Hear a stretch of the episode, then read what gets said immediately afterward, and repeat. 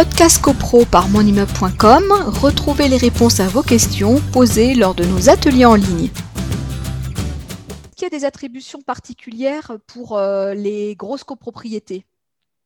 Non, les règles, les règles sont.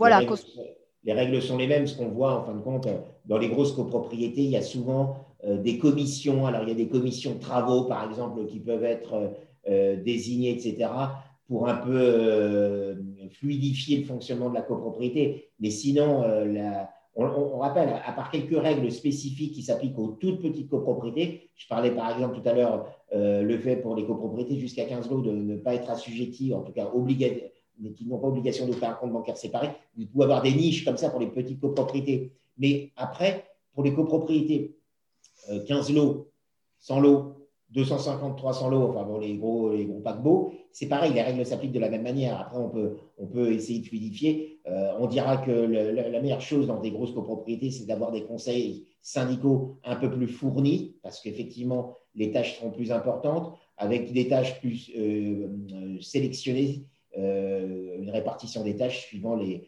espaces verts, travaux, ascenseurs ou je ne sais quoi. Voilà, mais sinon, il n'y a pas de règles